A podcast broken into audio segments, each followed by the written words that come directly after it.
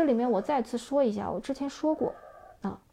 因为我我课比较多啊，所以我也忘了我在哪个课上说了，就是有可能在弓肩的时候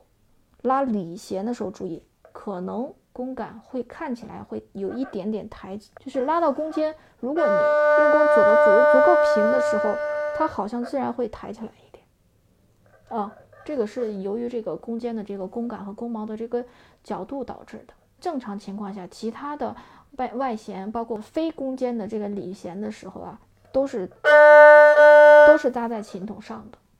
丹青二胡大讲堂现已涵盖从零基础到高级演奏所有阶段线上二胡系统教学，欢迎二胡学习者私信咨询。